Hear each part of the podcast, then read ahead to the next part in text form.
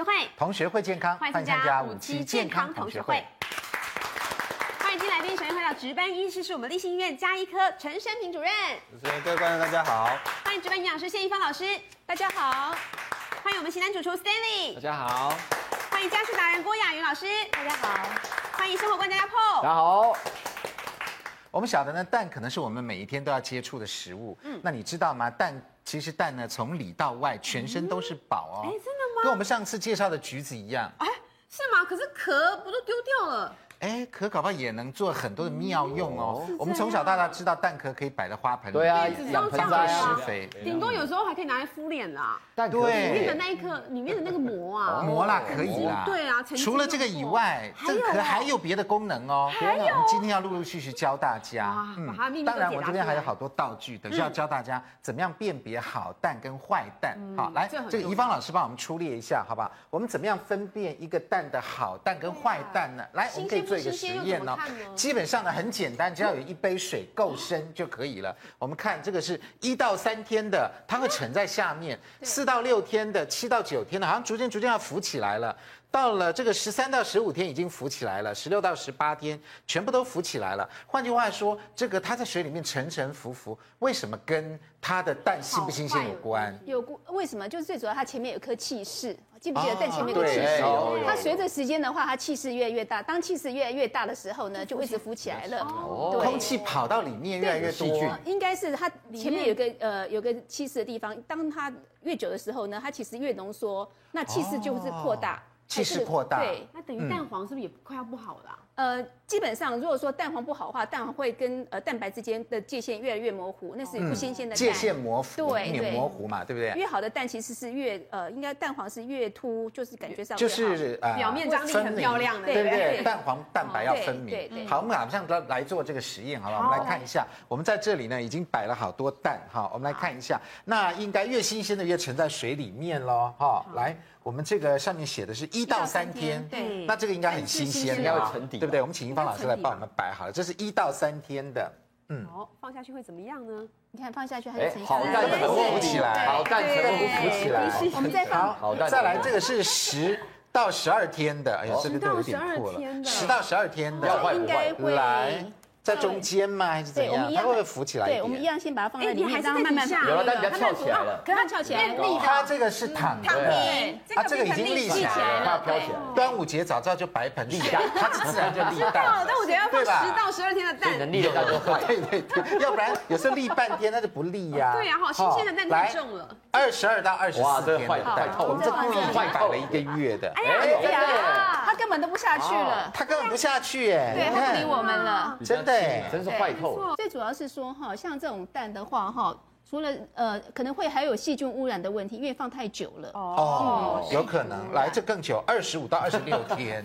对，这个小鸡都快孵出来了。我我想基本上这个蛋应该没有放在冰箱才会这样子，因为有时候放冰箱它可以放还更久一点点。你看这两个都一模一样。很多在卖蛋的没有放冰箱啊，对，传统的那种是，其实那是很危险的，要新鲜一点。要新鲜的。那这个呃鸡蛋呃宜芳老师，我们通常是保存期限是多久？因为这边写的大概一个礼拜。换句话说，我们买回来的一个礼拜就赶快把它吃掉。对，其实嗯那个所谓保存期限也就是说我们适口度最好吃大概是七天。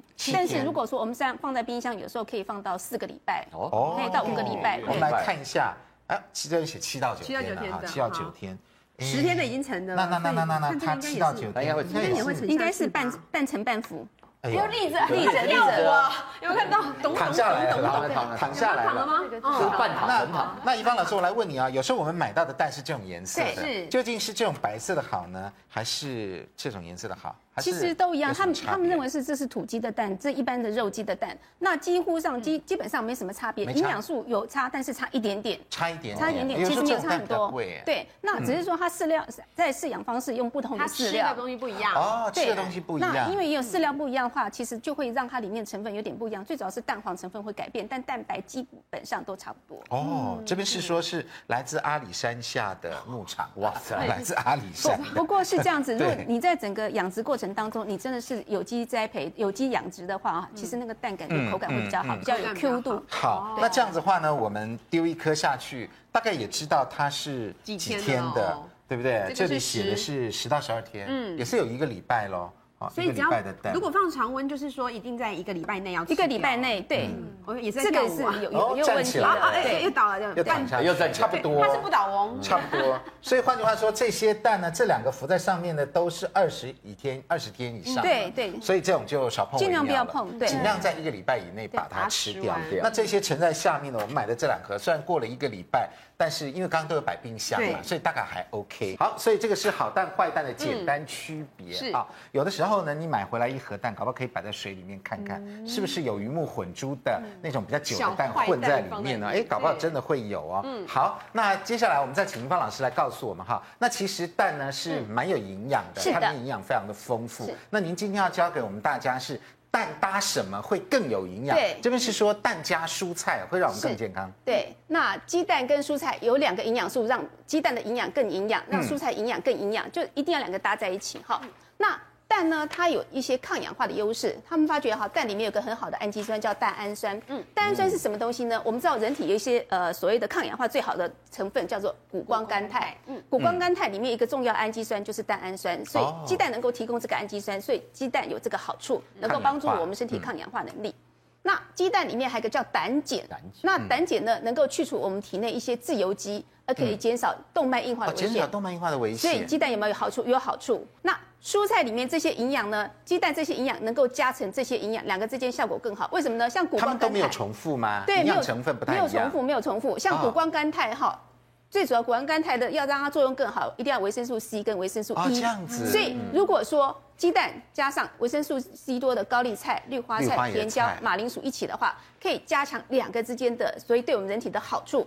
好，所以如果我们要煎蛋的话，跟高丽菜煎在一起。跟花椰菜煎在一起，再加撒点甜椒，或者是马铃薯煎蛋，对不对？其实马铃薯煎蛋非常好吃哎，对，很好吃，对。然后维生素 E 的话哈，也是有帮助，像南瓜跟菠菜，譬如说菠菜煎蛋也很好吃。菠菜煎蛋，对对，摆在里面。应该是滑蛋、滑嫩蛋，哈，那个非常好吃。那另外呢，像胡萝卜炒蛋也很好吃。南瓜、菠哈，像贝塔胡萝卜素含量多的，对，嗯，像胡萝卜、南瓜跟菠菜也能够帮助鸡蛋的抗氧化。嗯，那。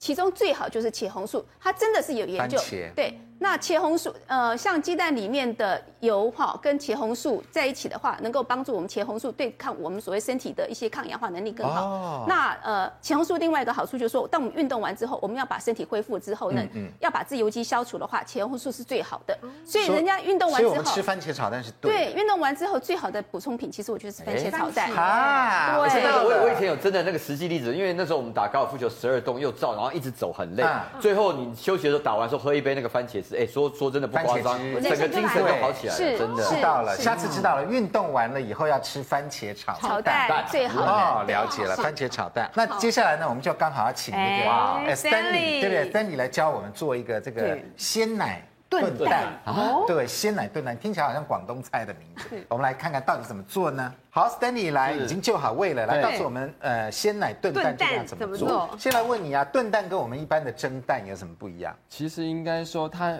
是香港的朋友吃的，哦，他们是港仔的一个料理哦。那其实蒸蛋它是吃咸的嘛？对对对。那只是我们炖蛋，他们在这一块就当做甜点在吃。哦。炖奶那种东西。对对对对。那跟鸡蛋布丁又有什么？应该说布丁也是用烤的。可是我们我们他们他们香港真的把这一道做成用蒸的方式。哦，蒸的。了解，嗯，那我们现在呢，一颗蛋的话，你要兑一个十公克的糖，我这边有两颗蛋，两颗蛋，所以二十公克，二十公克打打打打碎，然后二十公克的糖，这样我们要兑到牛奶的时候，我们要兑到两百五十 CC。哦，两百五，所以两颗蛋，二十公克的糖，两百五十 CC 的牛奶。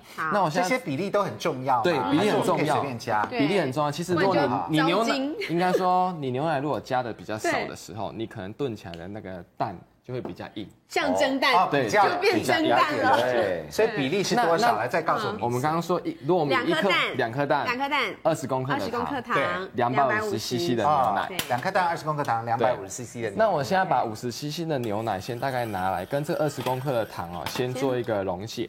对，就是这个溶解，其实只要把糖溶解就好了。啊，其实所以不用滚啦，不要滚，不用滚，滚了只是等下加热就。等下我们倒到这蛋液里面可能会熟化，所以不能滚，只能够加热让它溶解就好了。只是把它融化而已，把那个糖融化。是啊，那我们再来就是把这个剩下两百 CC 的牛奶就再倒进来。哦好，那现在火都不能再开喽，火不能再开了。我们现在加了两百 CC 的牛奶，是因为把这个温度降下来。我们等下要把蛋倒进来。对对对，好，所以是降温的状态。对，那我们就把这个蛋液倒进来。那这个蛋液倒进来的时候啊，我们再要做一个动作是过过，人家他们说会过筛啦。其实这个蛋我已经过筛过了。哦，要过筛，过筛，你过筛过那个蛋有蛋精，嗯，哦，你过筛过那个蛋，等下蒸起来会非常的绵密，哦，就不会好像有点块块的。有些人发现吃完了蒸蛋这个地方，蒸蛋白特别多，是啊，讲一讲，你看这颜色已经很漂亮了，对啊，它已经接近木瓜牛奶的颜色了，你看。所以你的蛋，整个蛋你要先做过筛，好，应该拿那个二十几天的蛋来试一下，看口味。筛都过不去吧。对。好，所以接下来呢？好，再来我们要做蒸的一个动作，蒸的蒸。我现在把火先开下去。好，那我们就把这个刚刚这个我们调好了这个一个。像这个一个算蛋液，嗯，我们把它倒进来，这样子啊，所以我不能用电锅吗？电锅蒸可以，等下我教大家电锅蒸有电锅的一个小方法。对，因为你这个要控火候，我怕对哦，我怕我不会。所以不是摆在这里面呢，是倒在杯子里。倒在杯子里，其实做到杯子里就有点像小甜点啊。甜点，那其实他们是吃点温温，就像我们这边这样子，看起来好棒，对不对？好漂亮，没有想到像小布丁了，对啊，没有想到家里可以做哎，甜的炖奶，嗯。但我现在看了，我就好想回家做。其实你看材料非常简单，就三样东西。我觉得可以做哎，三样东西。但会不会做出来，我真的会变蒸蛋。当做一家人的甜点很棒，晚餐的时候。很棒。好，刚好做三杯。哦，这样看起来好好看。好，嗯，你就可以开始炖了。再来上面如果有泡泡啊，请你把它捞掉，对，不然它等下会有一颗洞一个洞一个洞，很丑。如果自己家吃就无所谓了，无所谓了。对啊。因为我们不是 Stanley 那么要求，对对，只要它漂亮能够像这样就没关系了，可 以这样，我 不会，我觉得很难想象可以变成这么漂亮。再来呢，我们盖起来，你看哦，我刚说如果你家里是用电锅的话，你要让它有空洞。哦，不是密封全盖。所以刚好，如果我家如果你是用电锅的话，你可以找个杯子故意比较高，哦，我就故意让它有洞有缝，有没有缝？有缝。如果你没有缝，你可以把电锅全部都盖起来，盖起来它气跑不走，它就里面自爆，爆的话里面就会有。组织很多孔组织，所以有时候蛋你要看到里面漂亮，就是是因为它一个温度，还有温度也很重要，小技巧。还有温度，温度你不能大火，你要用中小火慢慢。中小火慢慢。那蒸蛋多久吗？蒸蛋也一其实一模一样，咸的也可以。哦，那我知道，以后先把它做成甜的，你也可以把它做成咸。那可以拿一根筷子其实放。可以都蒸差不多十到十二分钟，十到十二分钟，以这样的一个量哦。如果你今天这样的，如果越来越大个。如果像这么大一碗的话，这个我就蒸十八到二十分钟。先做好八到二十，对，我就做十八二十分钟。那我们在蒸的时候是中小火。那如果你今天是电锅是密密的，你今天没有这个，你可能真的要插一个筷子。还有一个很大一个重点，好，我如果今天我们在做蒸蛋啊，还有一个很大的重点，什么重点？我们表面可以盖一个铝箔纸。铝箔纸为什么？让它你没有盖铝箔纸，等下表面蒸起来，水一直往下滴。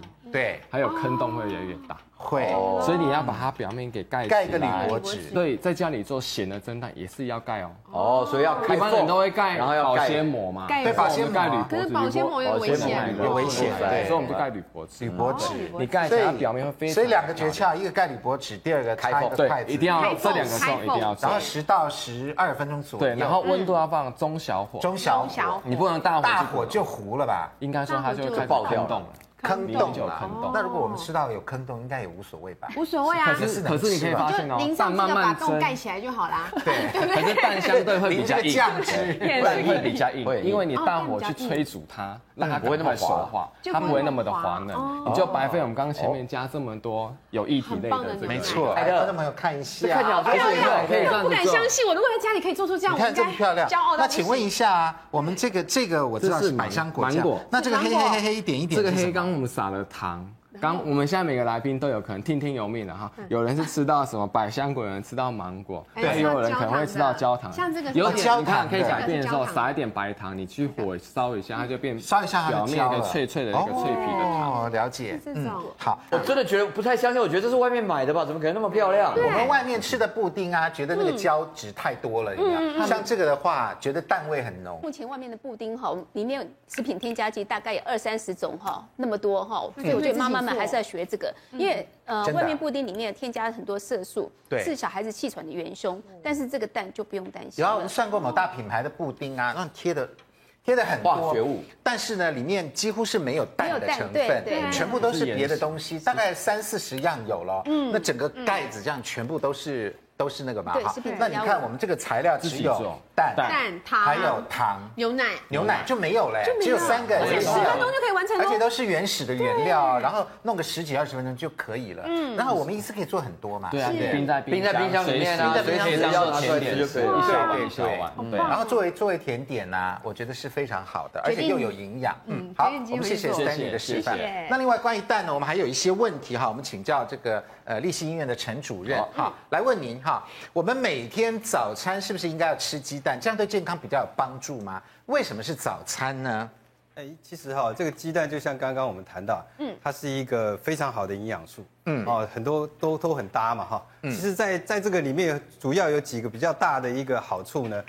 其实不是只有早餐，但是早餐是我们比较习惯的哈。所以，我们以早餐来说这件事情的话，第一点，鸡蛋比麦片、面包更让人家耐饥。其实第一点跟第二点有点相辅相成。我们鸡蛋可以帮助减肥啊。对，它比较耐饥的话，你只要吃一个蛋，你可能可以取代。半碗饭一碗饭，对对对，所以你可以少吃很多其他的东西，少吃很多其他的东西，嗯，所以这些保持这个饱胀感，嗯，好，这所以就让我们可以帮助减肥，就是第二点。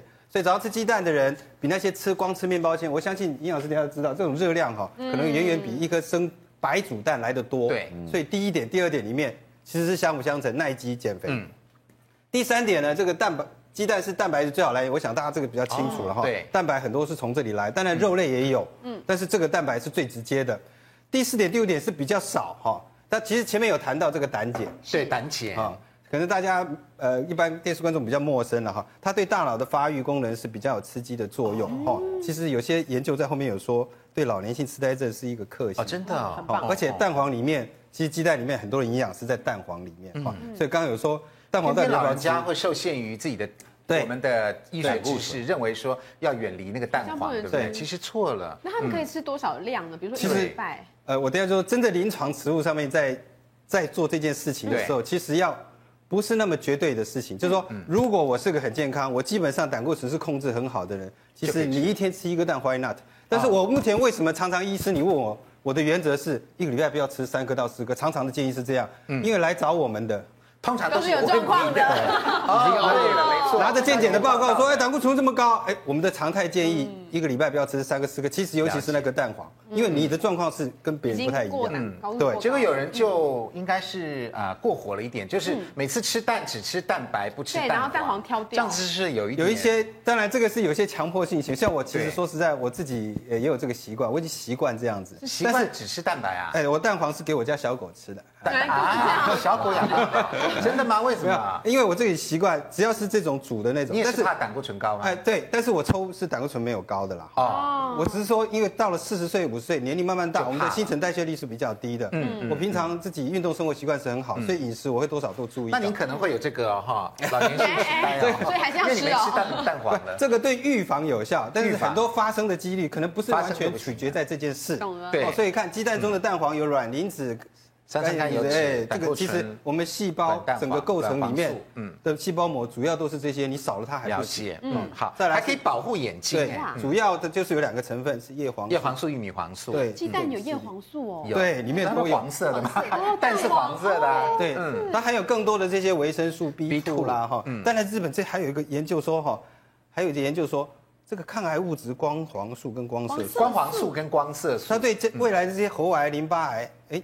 还有新的发现，还有抑制的作用。所以换句话说，吃鸡蛋还真的是好处多。这好处真的蛮多。所以我们这个早餐因为最方便嘛哈，早餐吃个鸡蛋，呃的这些方法呢，其实大家可以学一下哈，真的是好处多多。那另外其实呃鸡蛋还有别的好处哦，包括在食用方面，我们做家事的话呢，那个蛋壳也是有帮助的哦。究竟有什么样的帮助呢？广告回来就告诉你。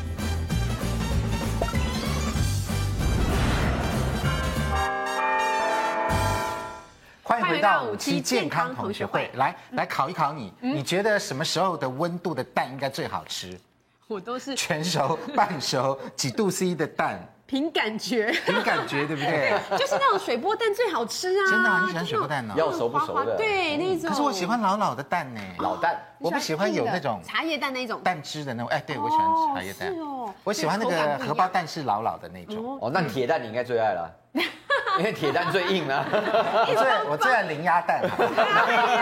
好，那这边刚好有一个资料很特别哦，有人有研究哈，把所有的温度的蛋全部都摆在一起，发现真的不太一样哦。来，你看，如果在五十七度 C 的时候，蛋基本上仍然是生的；在六十度 C 的时候，蛋已经凝固哦，状似幽幽灵，可以这样飘来飘去，飘来飘去。然后呢，这边这个资料很重要，六十二度 C 的时候，大约六十二度的时候，放在吐司上是最好的蛋，因为它松松滑滑的，就比较像水波蛋，表面会凝成一一层，对，比较像水波蛋。你看哈，这个很有名的主厨，六十二度、六十二点五度的水里面煮五十分钟，就煮出来全世界最好吃的水波蛋。所以水波蛋呢，就是你刚刚说的要这样子，很滑滑，浓浓稠稠，是六十二度。六十二度，那这个陈呃陈主任，那我们一般控蛋可能温度控制没有那么好，怎么办？对啊，那就凭感觉了嘛？其实我以卫生的角度来看这件事情哈，嗯，就是像像第一个五十七度，五十七度 C 都还是生的哎，就是说这种半生半熟的时候，我们这个蛋壳在外面，他们刚刚从生产的过程中间一直到市场去卖，嗯，如果是一些有机的水洗蛋，外层还去处理过，我们在 cooking 的时候比较不怕。要不然在这过程中间，包括其实，在农场里面，鸡生蛋的东西跟粪便难免会粘在一起。像有时候我们还少数发现一些沙门氏杆菌的感染的状况都会有。但像说这边说五十七度的蛋，尽管泡了两个小时，如果是两个小时以内的话，就可能还会有细菌感染的危险。对对对，所以一般来说，你在 cooking 的时候，当然手的干净一定要多洗手，然后最好是蛋是稍微有清洗过，要不然在制作的过程中间。你没有煮熟的状况下，所以你看，五十四就是这个蛋还是生的哦，就细菌还是没有办法熟，一直没有办法熟。那这边的话是蛋白有一点熟，但是蛋黄里面还是生的嘛，在六十度左右，所以就比较像水波蛋了。这个是六十二度 C，又更好一点。当然我们更老的话都七十几度了，对。七十几度的说叫做全熟的白煮蛋，那这个蛋不值得用啊。白煮蛋。从这个以下哈，可能是以美食的观念来看，这只要呃温度够高了，没有中间的细菌，感染性都不考虑。对，那接接下来的频率可能是以。好不好吃的角度，好不好吃？那七十五度的蛋是白煮蛋嘛？因为它全都全熟了。对，可能某部分营养，宜芳老师是不是也没有？应该还好。其实蛋的话要很高温才会破坏它的营养。那蛋跟其他有些东西可能会影响它的呃蛋白。像这个还没有破到较高过一百嘛？还 OK，还 OK，还 OK。对，好，我们在现场呢也就有这个做好的这个水煮蛋哈。来，我们来看看，这个是五十七度 C 的蛋，嗯，好，基本上呢可以看到蛋白。是蛋白，太深了，几乎都生的，可以看到一点点，都呃，微微熟啦。对。然后我们说很棒的蛋，这边已经开始有了六十度 C 的蛋。对。有的时候我们去吃自助餐呐，大概就可以看到是这样子的，对，对不对？但是仔细看它的蛋白还有蛋清哦，还有蛋清，还没有全部煎熟哦。嗯。好，那这个才高两度而已哦，这个是六十二度 C 的蛋。那全部的蛋清都已经熟了，蛋白都熟了，然后里面的蛋黄应该一搓就破了吧？对，来来，你来戳戳看，可能是哦，你看，其实这已经算很棒的了吧？还是像蛋液，对不对？这一层薄膜，好，这个应该是非常非常漂亮的蛋，这个是六十二度 C 的。以后建议我们做蛋的时候呢，还拿个温度计 弄蛋的时候，可能没有主厨的那个追求度。你看又高了四度哦，这是六十六度 C，嗯，好像就老了一点，快熟了这样，好像就老了一点，已经快熟了。这是六十六度的，好，到了七十五度的时候呢，基本上熟了吧？我觉得大概都熟，这里面的里面的蛋黄大概，哎呀，硬的了哈。已经全固体了，固体，你看已经全硬了，固态已经全部都硬掉了，就已经接近水煮蛋了嘛，好，所以看个人口味了，好，看个人口味。总之呢，怡芳老师是不是生蛋就尽量不要吃？生蛋呢尽量不要，因为它里面还有叫抗生物素的东西，如果吃太久的话，会让我们呃人体的生物素缺乏，那也要吃很多啦，那会掉头发的问题。掉头发哦。那从医生的角度，几度以下有没有建议吃？呃，一般我们还是建议比较熟的蛋，就像我刚说的，生蛋哈在。处理的过程中间，你如果洗手啊干净没有碰到，很容易不小心就污到在菜里面。所以是全熟的蛋。呃，当然了，但是有些美食专家可能对这个，哎，希望它一定要的，对。像拉面里面应该，你如果放个全熟的蛋，好像有点怪怪 怪怪的。因为以前我们代理过那个那个日本最有名的那个拉面店，它里面就最有名就是它的那个所谓的温泉蛋。它其实它的做法就是把那个生蛋啊泡在这个泡泡在六十五度或六十二度左右的水里面，都是六十几度，泡泡泡泡泡了一个小时以后，再把整个蛋拿起来。然后放在那个他们的那个特别的那个你自己调过的那个酱油里面再泡哦，然后把它用塑料袋封起来，然后就放到冰箱。然后放一隔天以后呢，基本上的那个蛋呢是又滑又软，然后里面又有那个酱油的味道，所以你又软然后又有味道，这是我们以前著名的拉面的做法。这个蛋壳的话呢，其实我们通常都丢掉了嘛，或者顶多在花盆里面用。其实它的用法还很多，这次它可以跟咖啡搭配。蛋壳配咖啡，真的。其实哦，这个蛋哦，一定要用过的蛋壳要洗干净。然后它有两种做法，台湾这边比较简单的做法就是，哎，我们现在是可以要做个比较嘛，来一个一个不加蛋壳，对对对，一个不加蛋壳的，来这个就不加蛋壳。好，哎，加蛋壳的咖啡跟不加蛋壳的咖啡，好，那这个是不加的哦。对，是我们先泡一下。的部分，这是滤挂式的咖啡，然后加蛋壳，哎，对，加蛋壳怎么加？就直接对，直接要洗干净了，要放进去。然后呢，这个就是冲泡式的，对，直接这样子冲泡就可以了。然后这里面是咖啡嘛？程度是蛋清没有，还是里面的膜也？呃，尽就是要蛋清没有这样。蛋清没有这样，对对对，就只有壳了。那个膜在没关系，只有壳，然后摆在咖啡里面呢。对，有一些呃国外他们朋友他们更谨慎的做法呢，是他们会把这个蛋壳晾干了之后再拿去烤，用一百七十度的温度烤十分钟。就是把盆栽那些拿起来就对，还没有，还是。对，那烤了十分钟之后，我们刚做那个布丁蒸蛋的那个蛋，对对对，那烤十分钟之后冷却了，然后拿到果汁机把它打成碎粉。然后放到对密封袋里面，有需要用的时候每泡一杯就拿一一个小时。哦，了解了，太太比较方便。那这样我们会喝到蛋壳吧？呃，不会，因为你就是对，你就是过滤了。来，这个是没有没有加蛋壳。那加了以后跟不加以后有什么样的差别？这是没加，那个喝一下。这是没有加的。你 来当见证。一杯一般的嘛。会会插在就是会降低它的苦涩味，还有酸味。所以有一点。这个就一般的咖啡啊，苦苦的。就正常一般的。我跟怡芳老师两个都咖啡达人。我们好好奇哦，对啊，跟蛋壳一起，对啊，那可以吗？加蛋壳去苦味，可以的，因为其实这个在国外已经行之有年了，真的，对对对，所以把它弄成粉。或者是直接蛋壳洗干净，直接摆下去。对对对，因为那个蛋壳里面它有碳酸钙，它可以中和掉它里面的酸。哦，原来是这个原理，有点像放麦饭石的中和苦味。对，好，好，所以所以这个蛋壳找到另外一个妙用。对，它重生了，它不会被丢掉了。如何真的有不一样吗？这一杯跟这一杯苦味没了，真的假的？真的差那么多？怎么喝起来好像茶了？苦味没有了，可以可以喝一下吗？喝一下，这个很苦，来是圆的。来，没关系，没关系，你一看就知道哈。来，观众朋友看一下，有蛋壳，这个是没蛋壳的，颜色比较深；这个是有蛋壳的，颜色比较淡了，真的。咖啡达人，快有没有？哦，真的淡掉了，对不对？真的不一样哎，真的不一样哦。来看一下，颜色深的是。没蛋没蛋壳，颜色浅的过滤掉，就是有之前还有一些酸苦味，正常的酸苦味，但那个的话就是很香醇、很温润的感觉，苦味过滤好喝了，但好，但好喝很顺。因为我们一般说的苦味是绿原酸嘛，哈，是吗？然后绿原酸好像对身体也是蛮不错的，对。那过滤掉了好的成分的话，可能也不加，所以我们有待研究了，交给宜芳老师来研究，有待研究。对，好，那这个呃，另外还可以做面膜，对不对？对，是什么东西做面膜呢？我们这边已经有先做好了，要怎么做？其实面膜的部分很。简单的，这个就不是用蛋壳，是用蛋清了，就是蛋白的部分。对，蛋清啊。对对对，蛋白的部分。那蛋白的部分可以跟蜂蜜做搭配。那比例怎么算呢？大部分就是一颗的蛋白，然后配上。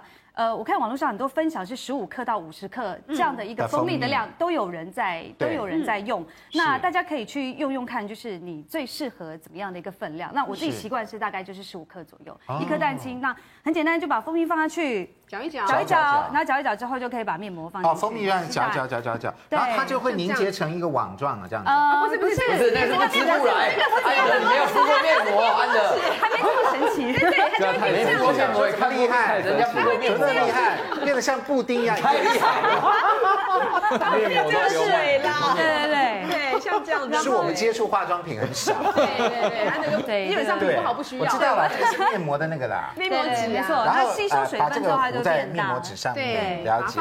所以这个是面膜纸。是。那蜂蜜有保湿的作用，然后蛋白有紧实，嗯，跟收敛的作用。像我们这个很重要，你知道吗？冬天很重要。那你现在已经剪了一块？对，我已经就是剪了一块放在手上，就是待会两只手就是可以跟让大家比较一下，大概要敷二十到三十分钟。好，那我们静待在这个诶郭老师面膜的这个方法呢，静待这个成果之际呢，想告诉观众朋友，其实也有一些蛋是不能吃的哦。究竟有哪些蛋是不能吃的呢？广告回来就告诉你。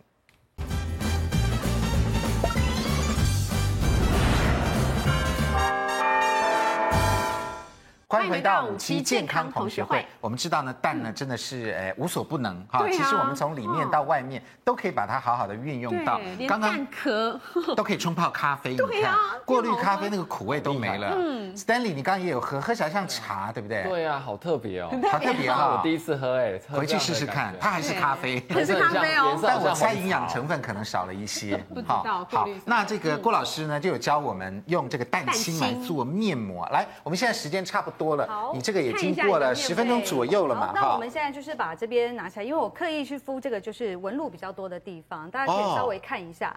你是说皱纹没了吗？呃，我觉得会稍微淡化一些，然后还有它就是整个会比较保湿一些。怡芳老师来告诉我们哈，那其实蛋呢都有它的保存的时间。是。我们刚讲说，呃，七到十天呢是一个大概。是。那如果我们实际分析下来呢，蛋白、蛋黄、水煮蛋都有它这个不同程度的保存期限。那这个资料来自哪里？来自美国 FDA 哈，所以有这么专业的，非常专业哈，大家 相信他们哈。那如果生鲜蛋，像我们刚才一个蛋哈，如果说还呃。生的蛋，那如果说冷藏的话，可以四到五周。刚刚好嘛，刚刚是看一个月，对。但是千万不能冷冻，因为不能冷冻对，因为冷冻之后呢，它整个会凝固，除非我们要做等一下的蛋，好，蛋料理蛋，尽量不要冷冻。日本冷冻蛋。好，那如果说一次买太多蛋怎么办呢？那我们就把蛋打开来，把蛋白跟蛋黄分开来。哦，这样子。对，那。如果有蛋黄，呃，因为蛋白蛋黄分开之后呢，因为蛋白有蛋白的作用，蛋黄蛋黄作用，它其实在料理上是有不一样的。是。冷藏的话，大概两到四天。冷藏不会凝固嘛？对。因为为什么？因为蛋壳本身有抗菌的作用，可以保护自己，所以蛋其实是活的，它本身跟外面会气体交换，呼吸嘛。对，所以它可以活比较久一点点。但冷冻就死掉就没有用。嗯。如果说我们把蛋打开来，只剩下蛋白的话，如果放冷冻是可以，可以放到一年。一年呢？对，所以国外有那个冷，对，国外有那冷冻一体蛋就是这样子。那我们在餐厅吃的。蛋白做成蛋糕的，或蛋黄做成蛋糕，或什么一间，那是不是都是一年的？几乎很多都是蛋，赶快实话实说，都是一年的蛋。我们要澄清，绝对不可能的啦！啊，不会啦，我觉得很快都被买走了，怎么可能？啊，生意太好了，太好了，说的也是。对，液态蛋的话，那个呃，像国外他们其实都有液态蛋。液态蛋，超市都有液态蛋，对，那就分掰分开了。另外一个水煮蛋，水煮蛋到底能放多久？其实煮过之后它是死的，死的话比较容易细菌滋生，它只能放一个礼拜。那跟生鸡蛋一样，只能放一周啊？没有，生鸡蛋四到五周，四到五周。对，那是四到五周，是的，是的。我们刚刚是建议生鸡蛋是一个礼拜以内把它吃掉。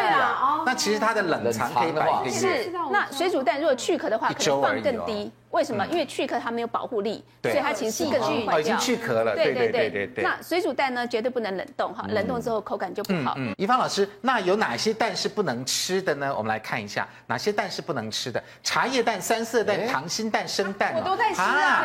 这三个我们都在吃哎，为什么不能吃？好，其实哈，我们食物中毒的话哈，有一个非常典型，就是以前哈台台湾有一个呃小学生哈，那个营养午餐食物中毒哦，那是什么东西食物中毒？就是蛋。蛋啊，蛋其实非常容易中毒，为什么呢？因为呃，蛋如尤其像荷包蛋哈，尤其像三色蛋，因为它是个很好很好的培养皿，很容易被细菌污染。细菌三色蛋，所以三因为三色蛋它整个做做的过程当中，它的温度是呃应该是在室温下吃的，或是冰的。那一般来说，我们都没有办法做到很好保存，所以它又是很营养的，所以经常会是食物中毒的原因。因为它是鸡蛋、皮蛋、咸鸭蛋三个组在一起的。那这三个都是不好，呃呃，应该是皮蛋跟咸鸭蛋，因为这个太咸。对。那皮蛋本身呢，如果说它里面隐藏的危机更多，嗯，好，所以呢，其实如果说呃。当然，食物中毒这方面呢，三色蛋也是不健康的哈。嗯嗯。再来就是说，它里面含钠也含量比较高，胆固醇含量比较高，比较不好哈。嗯。那所以建议是少吃。对对。那茶叶蛋为什么不好呢？因为茶叶蛋的话，其实是大家很喜欢吃茶叶蛋。对啊。但是因为茶叶本身呢有呃所谓的呃茶碱，嗯。那茶碱跟蛋白质会作用，会影响蛋白质的吸收。嗯。再来就是说，茶叶蛋入卤久之后呢，它的里面的铁跟蛋白会产生交互作用。嗯嗯。那可能会影响。那茶叶蛋基本上它是消化吸收比较不好的蛋，所以尽量不要常吃。像那个铁蛋，我们煮成这么这么小的，大概营养也都没有，营养都没有。那煮好久好久，对，那只有口感，而且那个蛋白质真的不容易消化吸收，所以很多人吃完铁蛋会胀气，就是这个道理在。哦，了解了。对，偶尔吃一下，偶尔吃，最好少吃。溏心蛋为什么也不能吃呢？那溏心蛋是呃。大家比较担心就是说容易有沙门氏菌感染哈，因为溏心蛋没有煮熟，蛋黄没熟。对，那其实溏心蛋的话哈，会做的话，其实应该是比较 OK 的。那有些人溏心蛋会放一点点酒，那放酒的目的是可以杀菌哦。所以说为什么呃市面上我们吃那些温泉蛋，啊，感觉上有点酒味，嗯那。放酒的目的在哪里？就抑制细菌生长，可以延长保存期限。好，那当然生鸡蛋呢？生鸡蛋是很多人喜欢吃啊，可是生鸡蛋哈，我有提过，就是它里面有抗生物素的蛋白质，哈，抗胰蛋白酶，所以吃久之后呢，可能会影响我们营养素吸收。可是这个药非常非常大量，而且天天吃的人才有这个问题。那不是天天吃，其实大家也不用那么担心。但是呃，生鸡蛋还是比较，因为蛋壳如果没有洗干净的话，还有沙门氏菌感染，所以。基本上，如果说本身免疫力比较差的人，还是不要吃生鸡蛋。所以尽管是好东西，还是有一些小风险，大家要注意哈。有使用它的方法跟吃它的方法。我们刚刚怡芳老师有讲过，这个蔬菜搭配蛋是最好的。那你们帮我们做一个这个蔬菜烘蛋派，对对，把两个好东西做在一起。那今天要加的是什么蔬菜？所以我听怡芳老师在说很乖，该加的都加。你看我们该加都加，马铃薯也有了。番茄也有了哦，然后这个青花菜，青花菜，然后洋葱我也有加，玉米，哦，加到菇类，哦，全部都加了，对啊，对啊，但是你还偷摆了一个奶油的，嗯，其实应该说，应该说他们西方在做这个蛋派的时候，他们会喜欢好吃，但会加大量的奶油，让它呈现出那个香味。对。那其实我们自己在做为了健康，我当然今天还是有准备这个橄榄油。橄榄油，其实我们就是会去降低这个奶油用的用量。用量，好。嗯嗯。那我现在先把这个菇给炒一炒，哈。嗯。那这个要做成烘蛋，烘蛋去烘吗？还是？其实有点是盖盖子的效果去烘。哦。在里面盖盖子的烘法，不用真的丢到烤箱去了。所以你是干干的干的去炒它。所有的菇类。一定是不加油、不加水，直接干炒。真的，没有人在加油的。哎，有啊，没有，有有反反面教也是这样子，就拿油这样。应该说这是大家做料理的第一个手法，习惯一定油拿先加油，对啊。然后第二步骤就加新香料。香菇啊，对啊。然后可是我觉得料理没有那么。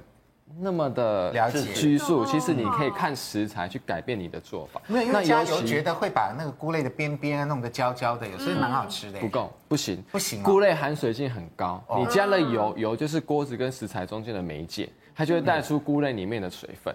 那一带出来，你怎么炒就不会香，只有腥味。菇有很腥味，真的哦。所以你要干炒，对对，连菇类都有腥味啊，臭菜米啊。好，这个要学起来，要学会要干炒就对。你干炒，那它这炒的时候火都要大，你赶快让它水分给赶快吸收收干，它就不会一直释放出水分。如果你很多水，就像在水煮啊，对啊，不会香，你的菇永远都不会恰恰的一个效果。哦，又扁。先把这个菇炒一下。任何的菇类都一样哦，你要炒出来了。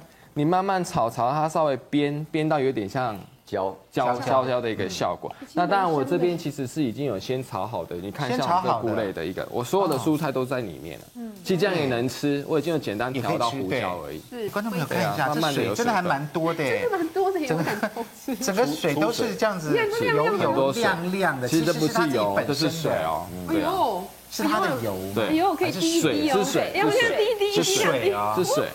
哎呦，这么多水！除非你要洗，可以一个动作，你是拿来煮汤的，你洗了解，本来整锅都是水的。好，这样好好吃哦。好吃哈，所以我们今天这道菜就介绍到此。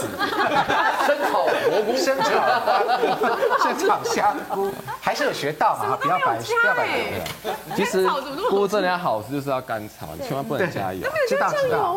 炒到后来，现在会有菇的香味。刚开始释放出水分是腥味，真的不用摆别的了，这道就够了。然后打一个蛋，就香蛋了，就可以了。老师你先说你找我来干嘛？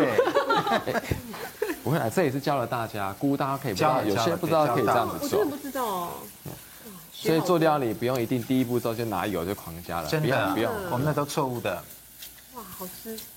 好，这样炒的已经逐渐逐渐就慢慢的，对，慢慢收干吃的，已经在那再来我就加了这个马铃薯。马铃薯啊，马铃薯我切的小，马铃薯要熟的。我切的小片状，我这是生的，因为有些人直接去干炒。其实马铃薯熟的话速度很快，因为它是淀粉类的嘛。了解。对。那那你这么多样有一些顺序吗？还是随便？这几样前面的顺序就这样，这三个步骤，我们先加了菇，再加了马铃薯，再来洋葱进来。洋葱，这个不能乱吗？应该说食材你顺序加对了以后，它会是应该说会适当去萃取食材本身里面的一些。我只知道这花椰菜啊，可以最后加就好了。最后吧，对不对？越绿的越后加。那这时候我们加了洋葱的时候，我们可以带一点油进来。油来了，这时候就可以带油了。了解。所以这个要记得带一点油哈。好。有时候啊，食材你有发现在家里炒菜，你食材一个顺序下错，你炒不出那个食材的味道出来。很重要的，有的时候那个炒出来会变脏了，你知道吗？你看我今天还有加这个这个蒜末，对，在家里还有一个喜欢婆婆妈妈喜欢做法是，第一个加了油就要加蒜头，是，对啊，对啊，就加蒜头，直接就甚至还先去爆香。要是我们的话，可能先先把那个，应该说你要看食材，了解它它的一个。特性。有时候时间食材比较耐煮，时间要煮比较久，像洋葱甜度那么高，需要长时间去做萃取。那如果你一开始洋哎大蒜就先下，再来。下了一个洋葱的时候，你会发现，哦，你知道会发现我们的蒜头已经焦了，可是洋葱怎么还白白的，没有没有任何的作用。对对，你这样吃就没有吃到洋葱应该要煮的时候的一个味道。对，好。那只好想说，那这样营养比较多了啊，是啦，洋葱的营养，那吃生的就好，安慰安慰之词，吃生的会流泪啊，一面吃一面流泪。好，我们这时候下了一点大蒜，好，然后再来我把这个玉米粒也放进，玉米粒也是生的，生的生的就好，其实这些熟成度都很快，炒一炒就熟了，都很快快。好。哇，我还想说这可以变炒饭呢，再把饭对啊，就够了，一号打个蛋汁就变 omelette 了。对呀，真的，而且到现在都还是到这个为止都还是素的耶，对，对不对？做成素的也不错。关键时刻到喽，要加蛋了。哎呀，哎呀，哎呦，哎呀，好，好，蛋还是那个蛋壳，一颗。厨师，厨师也会有失手的时候，一定会有。对，今天有觉得很安慰。对，因为我站在旁边，我的磁场影响他了，这样。对，然后啊，你看，马上就漂亮，立刻搬回一城。咖啡都加了，没关系的。对，蛋里面错，对，好东西，咖啡都吃了嘛。对，哦，好，越来越好。要四颗哦。其实蛋的量因人而异啦，我们可以多加几颗，你让这个烘起来的一个高度就会比较高了。比较大，嗯。谢谢你。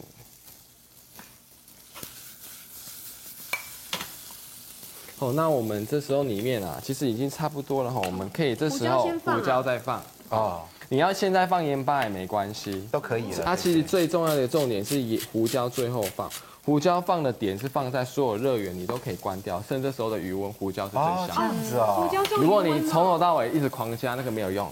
你最后这时候加胡椒是最好，真的，真的。我们有时候真的，你可以闻。那个香味，你可以闻到现在它上面的温度遇到胡椒的热度，它会串起这个胡椒的香味，嗯，就够了。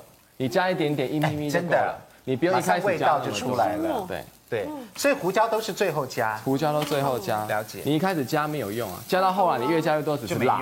嗯，你要的它的香气不是要辣。哦，对，除非你今天喝酸辣汤，让它辣没关系。哦，了解，嗯。好，然后我们要把这个放冷哈，你放冷要把它浇到蛋液里面。那我刚刚所以这边有准备一个，我们等下就把这个先炒好的放进来。啊，这个也是我们新炒的，对，两盘都一样哈，对，都一样，看起来，嗯，好，好，我这边已经先炒好的，哎，把这个放进来，摆好，摆在蛋里面。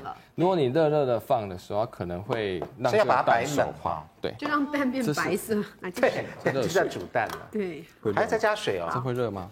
有点热。